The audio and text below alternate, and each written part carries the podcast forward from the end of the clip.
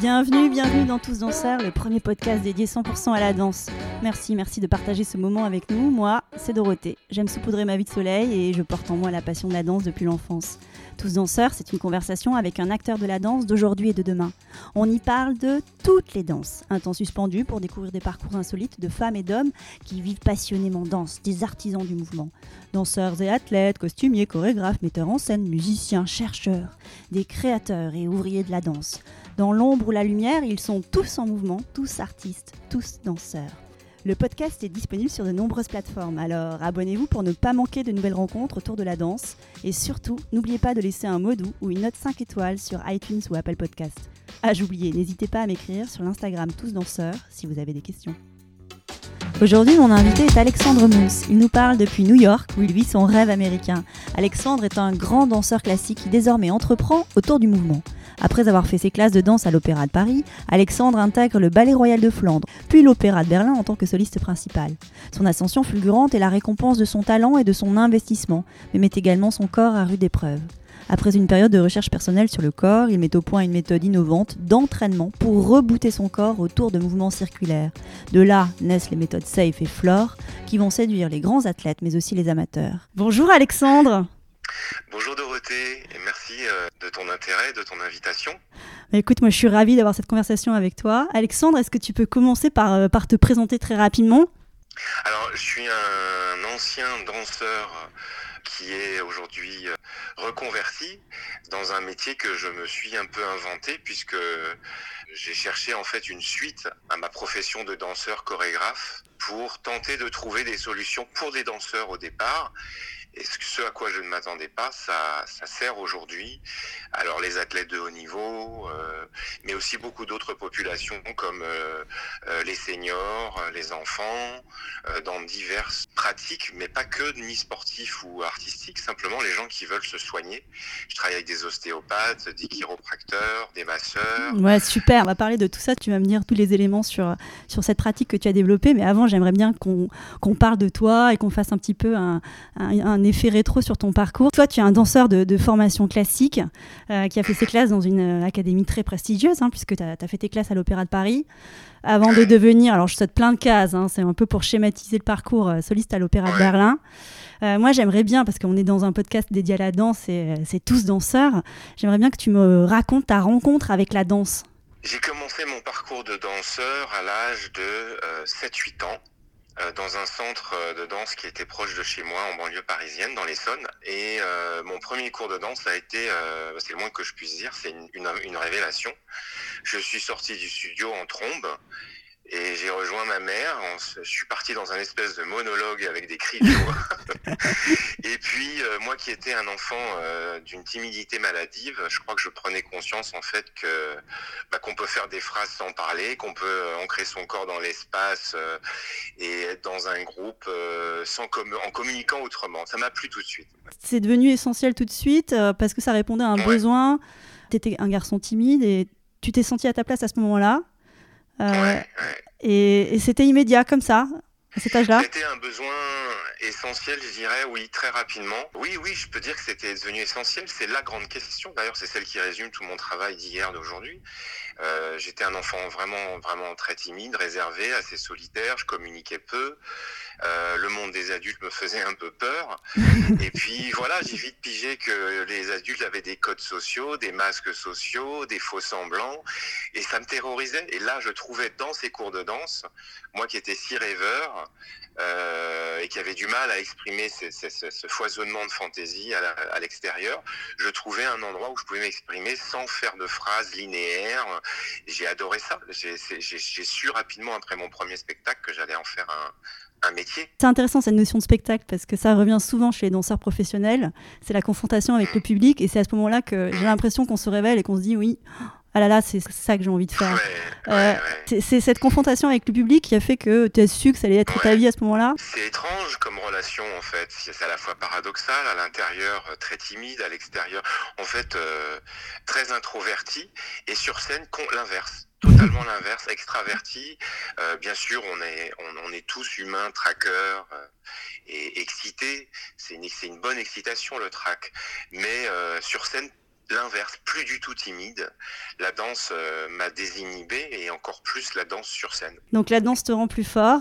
Tout de suite, ça a été une vocation qui s'est tournée vers la danse classique. Oui, mais c'est aussi pour des raisons euh, contextuelles, pas seulement un contexte national. En France, on n'avait pas beaucoup de danse contemporaine dans les années 80, très très peu. C'était l'émergence à peine à peine. Euh, moi, je suis né en 1971, j'ai commencé, j'avais l'âge de 8 ans. La danse contemporaine, elle n'avait pas encore émergé. Elle a émergé dans les années 80, la nouvelle danse française, ce qu'on a appelé la nouvelle danse. Donc euh, voilà, ma mère, elle a puisé un peu dans ce qu'il y avait autour, dans ce qu'elle avait, elle a pu trouver dans, dans le quartier. C'est après, dans mon parcours de, quand, ça, quand je vais dire, je dirais, mon éducation de la danse s'est professionnalisée, que j'ai eu accès à, d'autres genres de danse et euh, où j'ai pu me diversifier. Mais c'est pour ça que la danse classique, ça a été la danse classique. C'est une question d'époque et de contexte euh, plus local. T'arriverais à me donner une définition de la danse classique selon toi? Euh, oui, je vais, donner je vais te donner une, définition de la danse classique qui est peut-être un peu... Euh, la tienne, hein, moi je veux. Ironique, mais elle est, euh, elle est, à première vue, mais pas du tout ironique. Si on prend la danse classique de manière... on l'analyse, je vais dire, littéralement à travers la lorgnette de la biomécanique, pour moi c'est comme le hip-hop, la danse hip-hop. C'est un vocabulaire corporel où euh, chaque partie de corps peut être isolée. D'ailleurs, on dit des isolations hein, en hip-hop. Exactement. Euh, et en même temps, bouger ensemble. Voilà, c'est un corps qui se qui s'articule et se désarticule par partie, et en même temps, tout bouge ensemble. En fait, la danse classique, c'est comme un orchestre, euh, c'est un orchestre en soi, mm. où tout s'articule individuellement et et collectivement ou en groupe.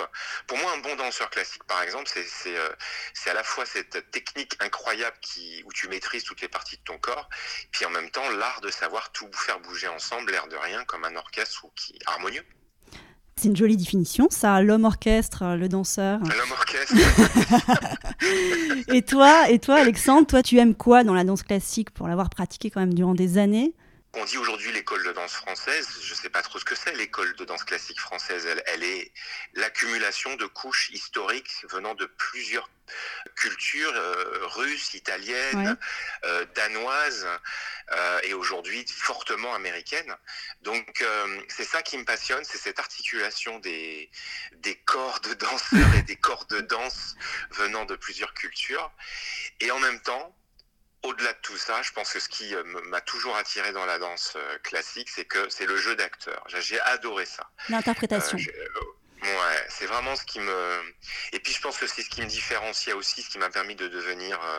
Alors on dit pas danseur étoile à l'étranger, bien que ce soit la même fonction, on dit danseur principal. Ce qui m'a permis de devenir danseur principal, je pense que c'est surtout ça. Il faut une très bonne technique évidemment, une maîtrise, mais c'était ce jeu d'acteur euh, ce côté un peu félin du, dans, dans, le mouvement qui épouse les signatures chorégraphiques euh, qui m'a euh, qui m'a amené là. Ça, tu l'avais en toi. Ah ouais, je ne sais pas si c'est je l'ai développé au fil de mon éducation, mais en tout cas, j'ai très vite compris dans très jeune danseur à l'Opéra de Paris, puisque j'ai été danseur à l'école de danse de l'Opéra de Paris. oui, on va en parler. Petit rat. j'ai vite pigé qu'en fait que ça ne suffirait pas euh, de maîtriser la technique et que je, enfin moi, ça m'ennuyait de voir les, les, techniciens déjà qui ne qui, qui n'allaient pas au-delà. Et puis j'ai vu en observant les les, les danseurs qui m'inspiraient que c'était ça qui moi m'attirait. C'était leur, leur jeu d'acteur. Les Baryshnikov, les Nouriev, euh, les danseurs qui étaient les, les les, danseurs mythiques de l'époque. Et cette nécessité d'être un bon interprète, oui, exactement. Cette nécessité d'être un bon interprète, on te, on te l'a dit, on te l'a formulé à l'école ou euh, c'est toi qui intuitivement t'es dit euh, la technique ça suffit pas, il faut que j'aille au-delà, il, faut que je vive les choses et que je les partage avec euh, ceux qui me regardent? Pour être, bah, c'est, personne ne nous écoute, donc c'est, Si on va t'écouter à un moment donné, j'espère. si, si, je devais être politiquement correct, je te dirais oui, j'ai tout appris à l'opéra. L'opéra de Paris est la meilleure école au monde. C'est faux, c'est pas vrai. Aujourd'hui, on peut pas dire ça. Il y a des écoles en Russie, en Italie, qui sont des écoles historiques, euh, avec la même histoire de la danse, qui viennent des mêmes des mêmes nids, je dirais, euh, européens, mais qui aujourd'hui a la danse coréenne, japonaise, euh, turc, enfin, enfin j'en passais des, encore et des meilleurs. Donc c'est pas vrai qu'on a la meilleure école au monde. Aujourd'hui, il y a des meilleures écoles au monde. À ce moment-là, il faudrait dire. Politiquement correct, je te dirais oui, j'ai beaucoup appris, mais pas tellement ça. Non, pas le jeu d'acteur. La technique. non, j'ai beaucoup appris en fait à, à utiliser un corps. Il fallait à l'époque, dans les années 80, je sais que ça a beaucoup changé, mais à l'époque, euh, c'était, on faisait bouger un type de corps, une morphologie. Euh, c'est après, en sortant de l'Opéra de Paris, euh, avec des maîtres à danser qui m'ont appris à bouger le corps humain, le corps humain en fait, dans ses exigences universelles. C'est plutôt en sortant de l'opéra. Après, attention, j'ai appris énormément de mes pères. Mm. à l'école de danse de l'opéra. Mais euh, certains avaient cette approche-là, mais si peu, parce que c'était une philosophie d'action qui était euh, généralisée. Et qui a changé aussi depuis, c'est ce que tu dis. Et on n'a pas, on pas, on pas parlé de l'âge auquel tu, intègres l'Opéra de Paris, 12 ans quand même. Donc euh, tu arrives à l'Opéra à 12 ans, c'est très jeune. Jusqu'à l'âge de 18 ans. Jusqu'à l'âge de 18 ans, donc tu intègres cette école prestigieuse. On, on, fait comment pour intégrer l'Opéra de Paris? Il y a un concours, c'est ça? On passe un concours, euh, on passe, en fait, on en passe plusieurs. On passe deux étapes. Une étape physique, c'est-à-dire qu'on vous observe, vous êtes en slip, pieds nus dans une salle et avec un médecin, si je me souviens bien, la directrice, euh, son assistante, et on vous observe un peu de loin. Et on, on, essaie de regarder si votre morphologie, vos aptitudes physiques, souplesse, le plié, la forme des pieds vont s'adapter en fait à la demande. C'est une, c'est une formation euh, intense qui dure quand même, c'est un cursus de 6 ans, donc il faut que les élèves et les enfants aient aussi un certificat médical qui les rende aptes à suivre une, une telle intensité. Et puis après, on revient une deuxième fois, un, euh, je crois que c'est un mois plus tard, si mes souvenirs sont bons, mais c'est peut-être changé depuis, pour faire un cours de danse. Et là, à l'occasion de ce cours de danse, tout va se jouer, une bonne partie de l'examen, pour suivre alors un stage de 3 mois. À l'issue, donc ça c'est la troisième examen qui dure trois mois, à l'issue de ce stage, on, vous, dit si vous êtes apte, si vous êtes engagé comme petit rat ou pas. Et chaque année, on repasse un examen en fin d'année qui vous, euh, qui vous permet soit de passer dans la classe au-dessus, soit de bah, d'être renvoyé, d'être remercié. On se rend pas compte d'un point de vue extérieur, mais c'est on sait qu'effectivement c'est un cercle très fermé et qu'il faut avoir euh, un talent fou pour euh, intégrer cette, euh, cette, cette académie. Et, et on se rend pas et on se rend pas compte que chaque année en fait, bah, tu peux aussi sortir de cette école prestigieuse si si tu si tu n'es pas au rendez-vous. Donc c'est une abnégation ce métier, et pas seulement à l'Opéra de Paris, hein, dans monde entier. Il faut, vraiment aimer ce métier. Hein. Il, vous le rend. Hein. C'est pas non plus, euh, on n'est pas, euh, on n'est pas torturé non plus. Euh, il y a beaucoup à changer et c'est en train de changer parce que le monde est en mutation et que de toute façon, les grandes institutions sont obligées aujourd'hui de suivre la cadence des mutations. Et toi, bon, toi, tu as beaucoup de chance et certainement beaucoup de talent parce que, bah, parce que d'ailleurs, tu intègres Sainte-École et puis très rapidement, tu pars en Belgique à 18 ans pour le Ballet Royal de Flandre. Et à ce qu'est-ce qui motive ce choix-là, cette volonté de partir de Paris? Comme souvent dans ma vie, en fait, il n'y a pas tellement de, de, plan de carrière. C'est en fait euh, tout à fait euh, le contexte qui, me, qui se présente, qui me permet d'ouvrir des portes. Euh, la dernière année, donc j'ai passé tout le cursus à l'école de danse de l'Opéra de Paris, et la dernière année, avant de, de quitter l'Opéra, je passe des concours internationaux. Je remporte la médaille d'or au concours international de Montpellier, la médaille d'argent au concours d'Oulgat. Dans le jury de Montpellier, il se trouve qu'il y a un mythe, un danseur mythique de l'Opéra de Paris qui s'appelle Cyril Atanasoff. Et ce monsieur, qui est un, type absolument génial d'une pédagogie, euh, c'est un, père, hein, c'est un, monsieur qui avait euh, à la fois euh, un sens de l'enseignement et puis une technique à lui bien particulière pour pouvoir transmettre ces parts si difficiles. Il me dit, après le concours, il me dit, mais il faut absolument que tu en fasses ton métier. Il faut jamais que tu abandonnes, quoi qu'il t'arrive et quoi que tu décides à la suite de tes études à l'opéra t'es fait pour ça, faut continuer. Et dans le même jury, il y a une autre dame, une génération d'avant celle Cyril Adanazov, qui s'appelle Josette Amiel, danseuse étoile qui a marqué beaucoup son époque, était devenue une grande maîtresse de ballet et un professeur euh, qui est toujours vivant d'ailleurs, hein, qui est vraiment un, mythe vivant. Josette Amiel, membre du jury, me dit je vais te présenter à Robert Danvers, le directeur artistique du Ballet Royal de Flandre. C'est comme ça que j'ai passé une audition et j'ai été engagé. Et donc tu pars, tu dis voilà, c'est pour moi, c'est là que je dois partir. Ah oui, le ballet royal de Flandre était déjà euh, vraiment, euh, ça l'est aujourd'hui peut-être encore plus qu'à l'époque où j'étais, mais c'était une compagnie qui, tourne euh, dans le monde entier. C'est rare parce que, alors c'est un, un, effectif qui, de, de, compagnies comme les grosses structures qui permettent de faire des lacs des signes, des giselles et des, et des casse-noisettes et des grandes, évidemment, des, des pièces contemporaines toute l'année. Euh, et c'était déjà le cas dans les années 80-90. Et puis surtout, c'est en plus de ça une compagnie qui, parce que royale, subventionnée par euh, la, sa royauté, mmh pouvait voyager dans le monde entier six mois dans l'année. C'est rare dans les compagnies nationales, ça coûte trop d'argent.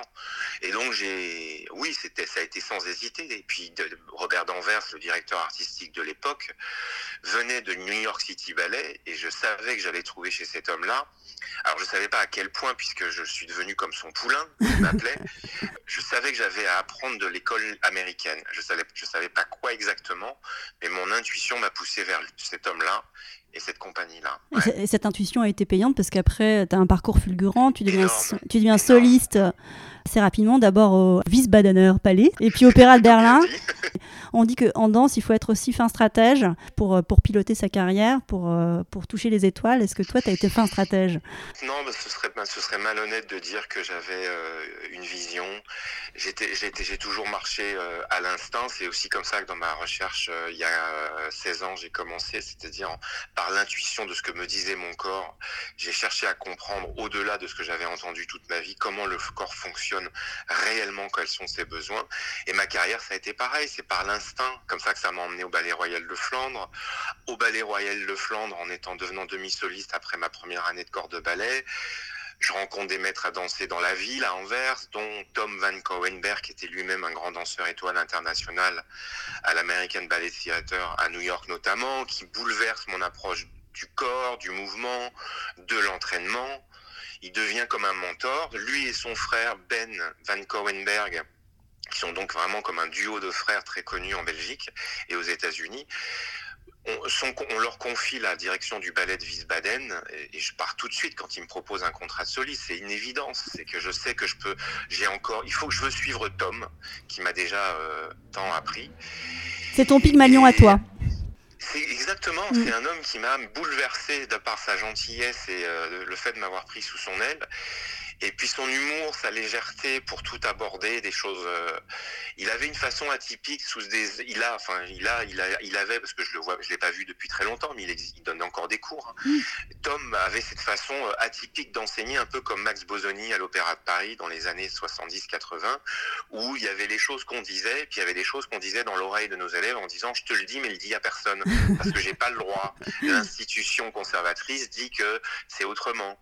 Alors Tom, c'était ça constamment donc j'ai appris énormément. Et, euh, donc à Wiesbaden, au bout d'un an, j'ai appris donc beaucoup de choses aussi des figures acrobatiques que je voulais aussi apprendre parce qu'on ne nous les apprend pas euh, à l'école de danse de l'opéra, ce qui est d'ailleurs une étrange parce que ça fait partie des grands ballets classiques, mais on nous apprend plutôt euh, la, propreté de la technique et pas tant le côté plus acrobatique des grands sauts athlétiques. Mm. Donc à Wiesbaden, j'apprends ça. Et à la fin de l'année, il y a une version de, de la Sylphide, qui est un grand ballet romantique, euh, remonté par Peter Schoffus, qui est lui-même bah, une star au même, au même titre que Rodolphe Nourieff. Et ce monsieur bah, se me file le premier rôle, James, dans La Sylphide. Incroyable. Et me propose un rôle cette fois-ci. Donc je passe de soliste à danseur étoile, enfin danseur mm. principal, à l'Opéra de Berlin, où il est directeur artistique. Donc en quelque sorte, c'est de, toujours de fil en aiguille et de et d'intuition en intuition, je, je, je mène ma barque en fait. Ou la barque me mène, je sais pas. Mais elle te mène euh, à de, jolis endroits. Et comment tu vis euh, ce, moment-là? C'est quoi les émotions qui arrivent? Sur un nuage. Oui, j'ai conscience qu'en fait, euh, puis quand je vois aujourd'hui comment galèrent les générations d'aujourd'hui, il faut passer des concours à des internationaux à tir-larigot qui sont devenus où chacun présente ses écuries. C'est devenu aussi des machines à faire de l'argent. C'est le monde a changé, complètement muté. À, mon époque, trouver du boulot dans les grandes compagnies internationales c'était dur, mais c'était pas si difficile qu'aujourd'hui. Euh, et donc je, mesure la chance en plus que j'avais, je mesure à l'époque la chance que j'avais, mais encore plus aujourd'hui où je vois ces gamins qui ont 16, 18 ans et qui galèrent, bien qu'ils soient d'un très haut niveau, à trouver du travail parce qu'ils sont plus nombreux qu'avant, il y a moins de boulot qu'avant. C'est compliqué. Hein. Est-ce que tu as un souvenir d'un moment incroyables de danse dans ton parcours? Il y en a évidemment, comme n'importe qui te dirait, tellement. Euh, c'est les rencontres avec les chorégraphes. Les chorégraphes, en fait, sont des gens qui euh, se livrent à toi, qui livrent leur histoire, leur signature chorégraphique à travers leur, euh, ils livrent leur propre histoire et leur vision du monde. Et toi, tu te livres à eux. Donc c'est comme une relation amoureuse en quelque sorte. Hein. Mais je dirais que le moment le plus fort de ma carrière, c'est quelque chose qui a vraiment changé ma vie, ma carrière et qui explique mon travail aujourd'hui sur l'entraînement euh, euh, de tout un chacun et comme encore je le disais du grand public comme des athlètes de haut niveau, c'est Georges Balanchine. Le travail de Georges Balanchine, c'est un Russe qui a été euh, qui a créé l'école américaine à New York au XXe siècle, dans les années 70 ou au début, fin des années 60, je sais plus exactement et qui a révolutionné dans le monde entier la manière dont on fait de la danse classique, pas seulement de la danse néoclassique. On ne danse plus aujourd'hui, même si personne le dit comme ça, euh, de façon aussi directe. La danse classique est morte. D'ailleurs, Balanchine disait, euh, de manière ironique et, provoque, il disait ballet is dead. Et il, voulait dire par là, on dansera plus jamais comme avant. Les corps se sont étirés, les amplitudes dans l'espace, le corps prend tout l'espace, le corps est dans des amplitudes maximales, il y a quelque chose d'extrêmement sensuel. Rien n'est plus carré, tout est oblique chez Balanchine. Avant, c'était autrement. Et donc, dans cette façon de comprendre le corps, je commence à mieux me comprendre. Les ballets de Balanchine, c'est aussi d'une sensualité euh, comme jamais ça a été avant lui. Il après tout a été copié selon Balanchine. Et donc toutes ces femmes, ces muses de Balanchine qui m'ont appris ces ballets, bien que moi je l'ai jamais rencontré puisqu'il était déjà décédé depuis belle lurette, euh, m'ont appris à mieux me connaître et à, mieux danser les autres œuvres contemporaines et classiques et néoclassiques. Ça a été, il y a eu un avant et un après. Et puis il a, il m'a donné les, je vais le dire, peut pas le dire autrement, il m'a donné les couilles, il m'a ouvert la voie pour euh, faire des retouches à ce que j'aurais jamais osé faire sinon, c'est-à-dire d'aller creuser un peu plus la barre de danse classique qui m'interrogeait, qui m'a interrogé tout mon parcours de danseur. Il y a des choses pas logiques. Et s'il n'y avait pas eu Balanchine, j'aurais jamais été voir là-dedans. Ouais, la remise en question de la euh, technique. Euh. Ça a été un moment fort. C'était ma rencontre avec les The Four Temperaments, Hagen, Who Cares. oui, ça, c'est des ballets qui m'ont qui m'ont marqué énormément, énormément. C'est indicible même. Et à 30 ans, ton corps te lâche. C'est jeune, 30 ans. Du coup, à ce moment-là, tu es obligé de renoncer à ta carrière euh, de danseur. et comment en arrives-tu à ce stade d'usure du corps? C'est un peu à double tranchant en fait. Ça, quand je suis mon intuition, je, je suis, je suis vite. Euh, donc je passe de corps de ballet, l'année d'après demi soliste, l'année d'après soliste, l'année d'après étoile. Ça va très très vite et je, je danse parfois quatre pièces par soirée, par ce qu'on appelle des mixed bills, où il y a quatre pièces par soirée. Et parfois je suis distribué dans les quatre. Ah et euh, alors on refuse jamais un rôle parce que c'est la course au rôle, parce que c'est un métier où on sait que c'est un métier bah, à 30, entre 30 et 40 ans, tout se joue là. À 40 ans c'est fini. Puis aujourd'hui, les carrières des danseurs, c'était déjà le cas avant, hein, étaient, euh, se sont considérablement raccourcies du fait qu'on s'entraîne trop, pas comme il faut. Bon, c'est moi qui le dis et mais oui, mais tu, gens, hein. mais tu es bien placé pour le dire. international qui ne parle que de ça. Comment faut-il faire pour que nos danseurs soient pas des hécatombes? C'est une mm. hécatombe. Donc à l'époque, bon, voilà, il y a ce côté-là, il y a le revers de la médaille. Après, je dirais pas que mon corps m'a lâché. Mon corps m'a pas lâché du tout. J'aurais pu danser encore pendant plusieurs années, mais je veux dire, il y a aussi l'autre côté, la vie privée. Je me suis essoufflé physiquement. Je sens que l'entraînement qu'on nous propose est pas du tout calibré avec ce qu'on nous demande de faire sur scène, c'est-à-dire du classique, du néoclassique, du contemporain, alors qu'on fait que des cours de danse classique pour s'entraîner. Euh, et puis mon pays, ma famille me manque. Donc c'est un tout je finis par rentrer en France parce que j'ai besoin aussi, j'imagine, d'aller voir ailleurs si j'y suis, de me frotter à autre chose. D'avoir un nouveau souffle. Euh, et, donc tu vas le trouver dans la comédie musicale, dans une super production. C'est un peu le hasard encore. mais, la vie, c'est ça, c'est les rencontres. Ouais, en fait, c'est un chorégraphe de chez Jerry Kilian qui avait créé une pièce pour nous à Berlin sur moi, et dont j'avais le rôle titre, qui est là à Paris et qui est le chorégraphe de Notre-Dame de Paris. Il me dit, écoute, j'ai besoin d'un danseur, t'es là, tu veux pas venir faire ce remplacement. Et finalement, je fais le remplacement et je me retrouve à faire pendant un an cette tournée. J'ai adoré ça, mm. adoré. J'ai fait ça, j'ai fait vendeur dans des boutiques de luxe. Et je pense que tu t'aperçois pas de ce qui se passe, mais en, même temps, je pense que tu réfléchis à quelque chose de plus profond, parce que tu mets au point une méthode qui est aujourd'hui reconnue pour l'entraînement des corps, pour tous les sportifs de haut niveau, et pas que, tu l'as dit en, introduction, danseurs, athlètes, et, pas, et pas que, voilà, et pas que des sportifs de haut niveau. Et alors du coup, pour moi, tu es, aujourd'hui une sorte de super missionnaire. Euh, tu vas prévenir la blessure euh, euh, des corps et guérir ceux qui souffrent, donc ça, c'est super. Et alors, comment te vient l'idée? Alors, on a bien compris que l'idée, elle te vient de, ce que toi, tu, tu, vas expérimenter au travers de ta danse, mais comment tu te dis, tiens, je vais mettre au point une méthode pour essayer de, de faire en sorte qu'on améliore ce sujet-là pour, pour les danseurs professionnels et les sportifs? Bon, c'est gentil, ça me fait plaisir de l'entendre, super missionnaire. Euh, euh, récemment, j'ai entendu sur les réseaux sociaux, euh, j'ai lu sur les réseaux sociaux un pionnier du mouvement. En fait, moi, je me sens beaucoup plus comme un artisan du mouvement, parce que l'artisan, il est dans le réel, il est dans l'instant. L'artisan du mouvement, il connaît ses instruments, il sait que, il sait que rien n'est statique. Là, l'artisan, il, l'artisan, il est capable d'accorder de restaurer ses instruments. Donc, je me suis plus à cet endroit-là, je dirais. Mais bon, ça fait plaisir, évidemment, tous ces tous ces, tous ces qualificatifs. Donc artisan ouvrier du mouvement, on va dire. Non, non, mais c'est toujours bon à prendre. Hein. mais euh, ça n'a pas toujours été rose. Hein. C'est vrai mm. que dit comme ça, ça paraît comme une, une fulgurance. Et non, moi j'ai passé dix ans à Paris et ça n'a pas été rose toujours. Même au moment où on me remettait des prix pour me honorer ma recherche et tous ces résultats, c'est tous ces, tout, sur toutes ces populations. Euh, dans la suite, il se passait pas grand chose. En fait, tout, tout est resté assez statique. J'étais un peu, je me sentais un peu esselé quand même parfois. Hein. J'avais du mal en fait à, à, interpénétrer les, les institutions pour que ce travail devienne pérenne. Euh, tu peux expliquer juste les mécanismes de ta méthode de manière euh, simple Justement, c'est une vision euh, tridimensionnelle du corps, c'est-à-dire de manière obsessionnelle. Plus du tout. Euh, je pars de l'hypothèse au tout début, toute simple.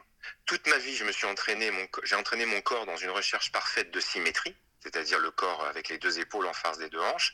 C'est-à-dire c'est les deux sur les plans, le plan vertical et le plan horizontal. Qu'est-ce qui se passerait? Puisque ça c'était la vérité Puis si j'allais contre cette vérité que je me dise mais si je je, je m'obsédais à, à adresser mon corps sur le plan ce qu'on appelle le plan sagittal, c'est-à-dire tout ce qui est le l'inverse d'une mise à plat, tout ce qui est rond, tout ce qui est en volume et circulaire. Et donc mon instinct m'a emmené vers ces mouvements sphériques. Euh, alors moi les deux termes sont corrects. Hein. Tu peux dire mouvement circulaire ou sphérique. Moi je préfère dire sphérique parce qu'il y a la notion de volume. Et là mon corps me répond en quatre jours. C'est-à-dire que euh, pendant des années euh, je souffre de, de, de, de blessures, de, de douleurs chroniques et tout d'un coup en quatre jours mon corps est épongé au sens littéral du terme, à faire ces, ces mouvements de rotation et de contre-rotation. Euh, comme si tu avais des mains à l'intérieur de toi qui t'épongent, qui te resserrent les muscles, donc ça les gaine et ça les assouplit en même temps.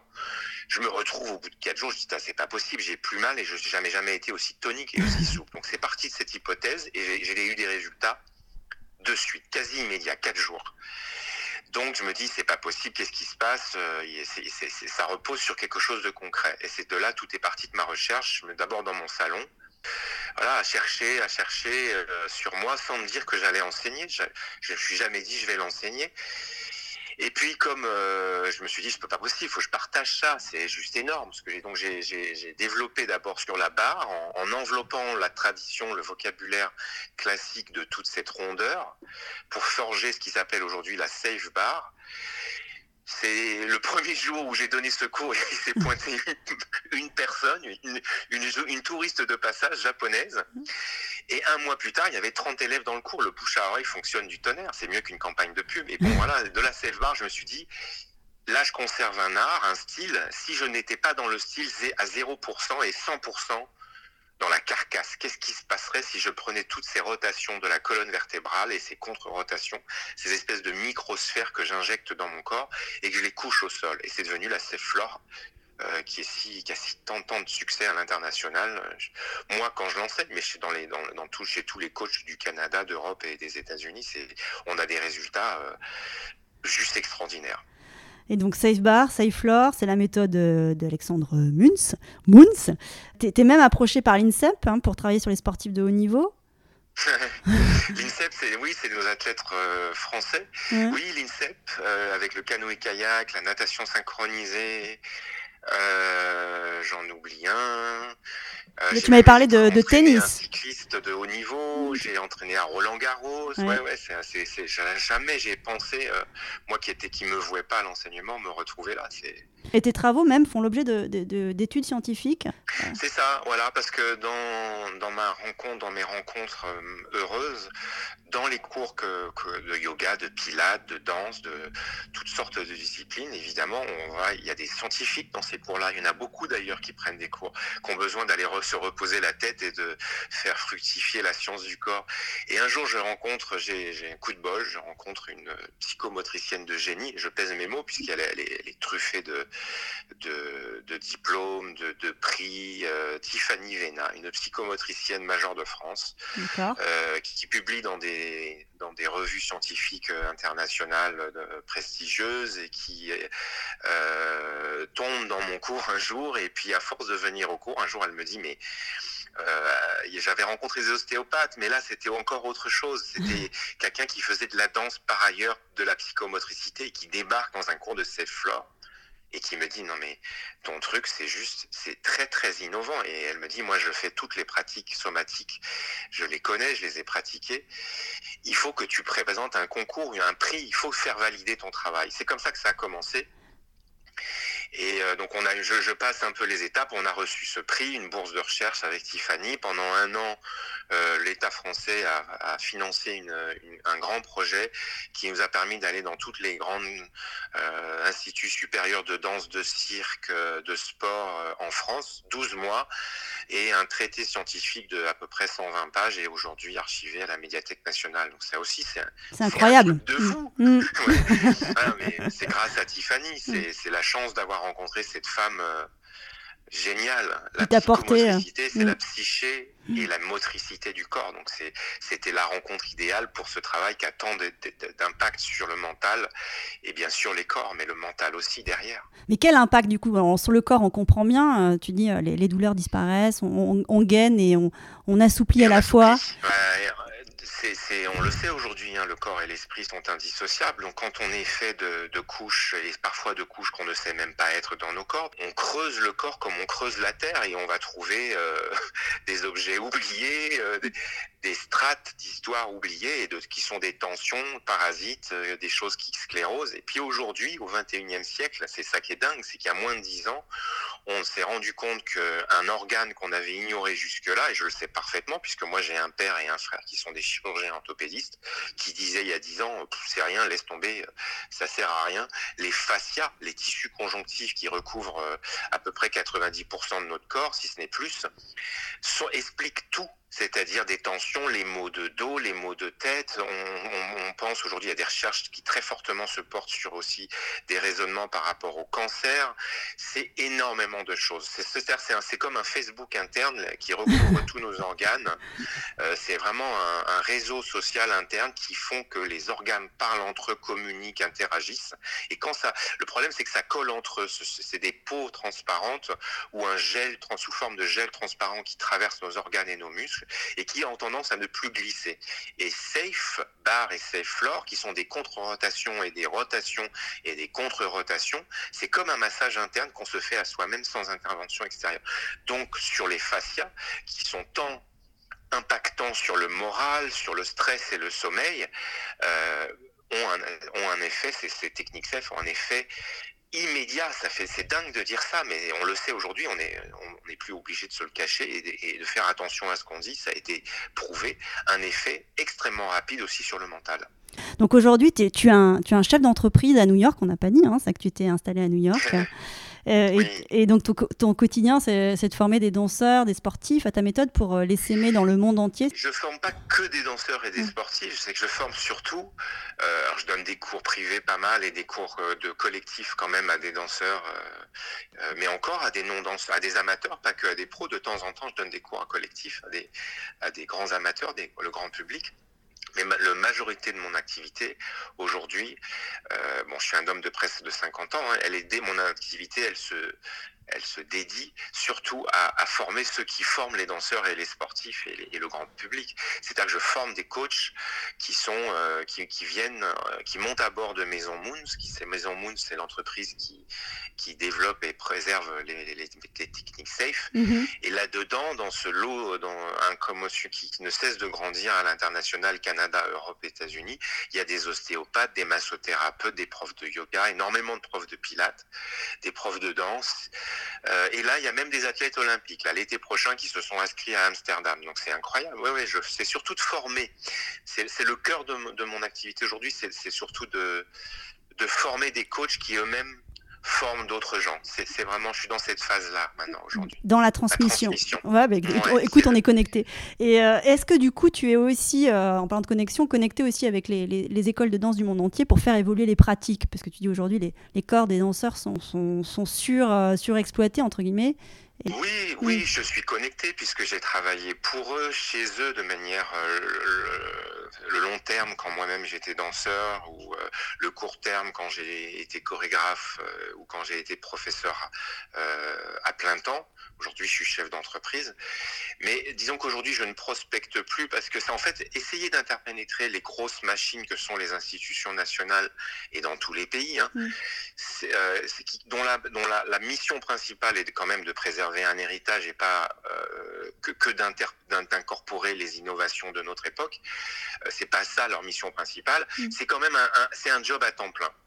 Et moi, aujourd'hui, mon job, c'est pas d'aller interpénétrer ces, institutions. Mon job, aujourd'hui, c'est de me dévouer à Maison Moons, de coacher des gens qui sont eux-mêmes des coachs et qui, et puis dans ce lot de, gens que je coach, il y a, aussi des gens qui sont des solistes de ces institutions, de ces ballets nationaux. Et donc, eux seront les prochains directeurs de ces ballets nationaux et de ces écoles, de ces grosses machines. Donc, mon parti, c'est de dire, je, fais un travail de fond plutôt que d'aller secouer un système qui est euh, parfois un peu hermétique, j'avoue. Euh, pas tous, puisque j'y suis encore de temps en temps, mais c'est de manière ponctuelle. Donc moi, mon, job aujourd'hui, c'est plutôt ça. C'est un travail de fond. Ce que je disais tout à l'heure, je suis un artisan. Mmh. Un artisan du mouvement.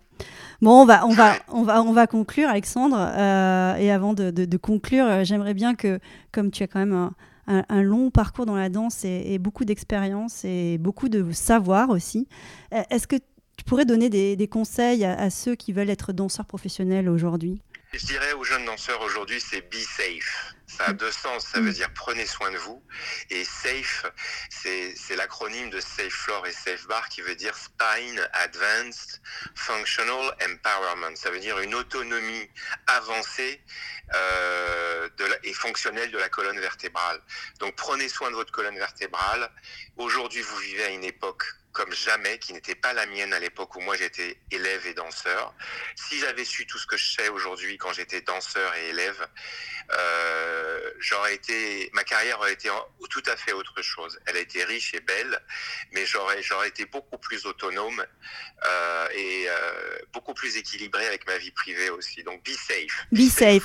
be safe. Écoute, c'est, dans, la triple entente, c'est venez me voir. Ah, c'est, très très intelligent et très malin. Cette, cette, voilà cette conclusion. bravo Alexandre.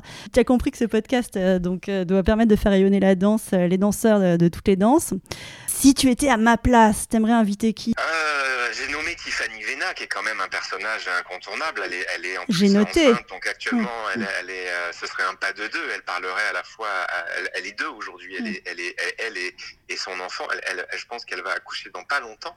et puis il y a un autre homme. Il y a un homme qui est juste un, un cas particulier parce qu'il est arrivé dans la danse très tard et il a une histoire euh, qui moi aussi me lie à New York et lui qui est devenu un ami mais peu à peu, c'est Lario Exxon. Lario Exxon, ça a été le partenaire d'une grande chorégraphe et danseuse euh, étoile de l'Opéra de Paris, une américaine, Caroline Carlson, mm. grande, grande chorégraphe que mm. tout le monde connaît, puisqu'évidemment c'est une légende vivante.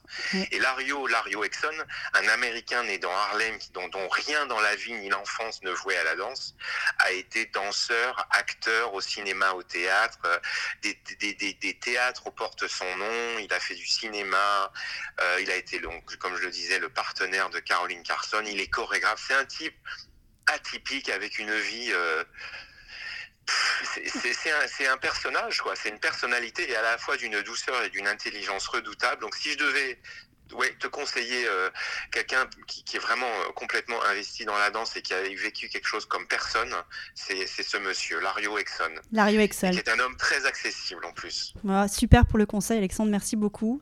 Vraiment, mais mille, mille merci d'avoir pris le temps bah, d'avoir cette conversation avec, euh, avec nous, avec tous danseurs. Bravo, bravo pour tout ce que tu fais au quotidien. Merci, et... merci pour ce moment. Merci, merci à toi. Voilà, clap de fin. À très vite pour refaire danser les mots ensemble le temps de conversation. Merci d'avoir passé ce moment avec nous. Et n'oubliez pas, nous sommes tous danseurs. Le podcast est disponible sur de nombreuses plateformes, alors abonnez-vous pour ne pas manquer de nouvelles rencontres autour de la danse. Et surtout, n'oubliez pas de laisser un mot doux ou une note 5 étoiles sur iTunes ou Apple Podcasts. Ah, j'oubliais, n'hésitez pas à m'écrire sur l'Instagram Tous Danseurs si vous avez des questions.